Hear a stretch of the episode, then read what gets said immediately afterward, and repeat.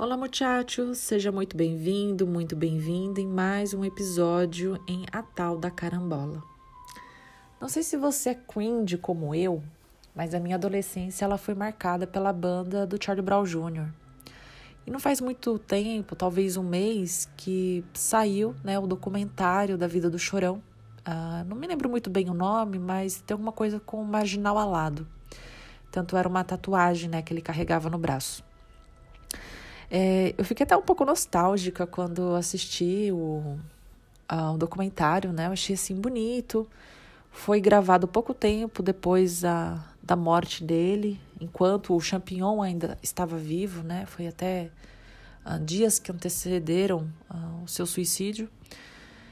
E, enfim, eu achei interessante a história dele, muita coisa que eu não sabia, né? Fiquei sabendo agora. Embora demorou tanto tempo, né, para para ser divulgado esse documentário e não conheço os motivos da demora. Mas é, sabe que eu também assisti o documentário da Anitta, uh, né, contando um pouco sobre a vida dela tal.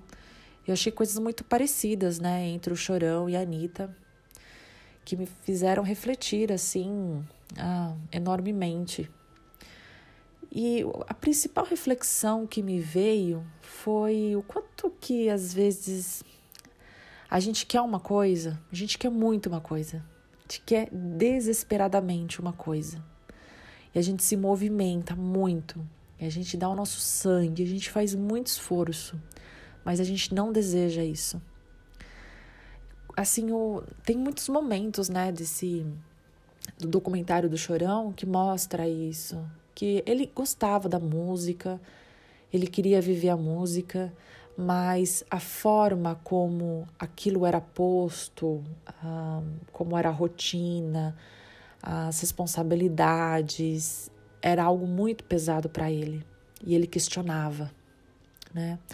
Uh, eu até vi uma, uma entrevista é, que não está dentro do documentário, né, da, da viúva dele, que falava justamente assim que um pouco tempo antes dele se suicidar, ele ele falou assim para ela que estava tava, tava muito mal, estava sentindo uma crise muito grande e que ele queria largar mão da música. E ele foi até uh, um corpo de bombeiros que tinha perto da casa deles. Mas ele voltou desolado, chorando muito porque tem uma série de, de pré-requisitos, né, contando a idade para poder ser bombeiro e ele já não, não podia cumprir mais uh, esses requisitos. Eu fiquei pensando muito nisso, né? No Danita também acontece algo parecido, que ela teve um momento de depressão uh, e vê assim a, a carga de trabalho muito grande, muito intensa que ela que ela vivia, né, um tempo atrás, não sei como está hoje, obviamente. Mas eu fiquei pensando muito nisso. Às vezes a gente quer tanto algo, às vezes a gente quer tocar em algo, a gente às vezes deseja, né, ser a estrela número um da música. A gente quer chegar num alto cargo gerencial. A gente quer ser muito conhecido, reconhecido, uh, quer ter muito dinheiro, mas a gente não deseja isso. A gente quer porque às vezes o outro falou pra gente, ou porque a gente não se, né, se conhece o suficiente para saber o que de fato a gente deseja, ou porque a gente quer provar algo para alguém.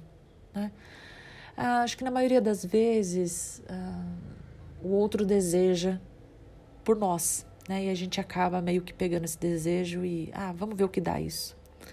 Mas isso causa uma dor muito grande, um sofrimento muito grande e, bom, fica difícil sustentar, né? Então, hoje, quando eu vejo né, muitas pessoas com crise, assim, no trabalho, na vida que está levando, uma das coisas que eu me pergunto, eu acabo me questionando, será que a pessoa ela realmente deseja estar ali? Porque assim, às vezes a gente, hoje, principalmente, né, com nesse mundo capitalista, nesse sistema econômico capitalista e muito consumista, a gente uh, recebe uma ideologia, né? Nos é vendido uma grande ideologia de que ter uma é, que o símbolo de status e sucesso é ter uma casa muito grande, uma mansão cheia de coisas, né? E uh, ter carro, ter um, né, tipo um Audi, uma Ferrari, sei lá, uma BMW. E, mas veja, né, conseguir essas coisas é ok, a gente consegue. Né, eu acredito que é possível, né, é dinheiro e a gente consegue chegar lá. A questão é sustentar. A questão não é chegar, a questão é manter isso. Imagina o esforço que você tem que fazer para você conseguir manter isso. Você precisa ter dinheiro, né? Para manter uma mansão, para manter a, a gasolina, a manutenção desse carro. É, você tem muito esforço para ser feito, muito esforço. E às vezes esse esforço ele acaba sendo exaustivo e nos adoece.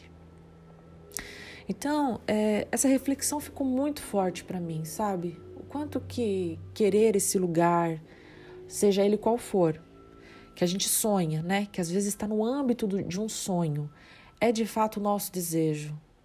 Ou será que a gente está indo lá por N circunstâncias da vida? Porque às vezes o outro quer, ou porque a gente acha que a gente vai conseguir um, uma coisa B, né? Alcançando essa, esse sonho. É, a gente quer ter um ganho secundário, né? Conquistando isso. Enfim, há, N questões.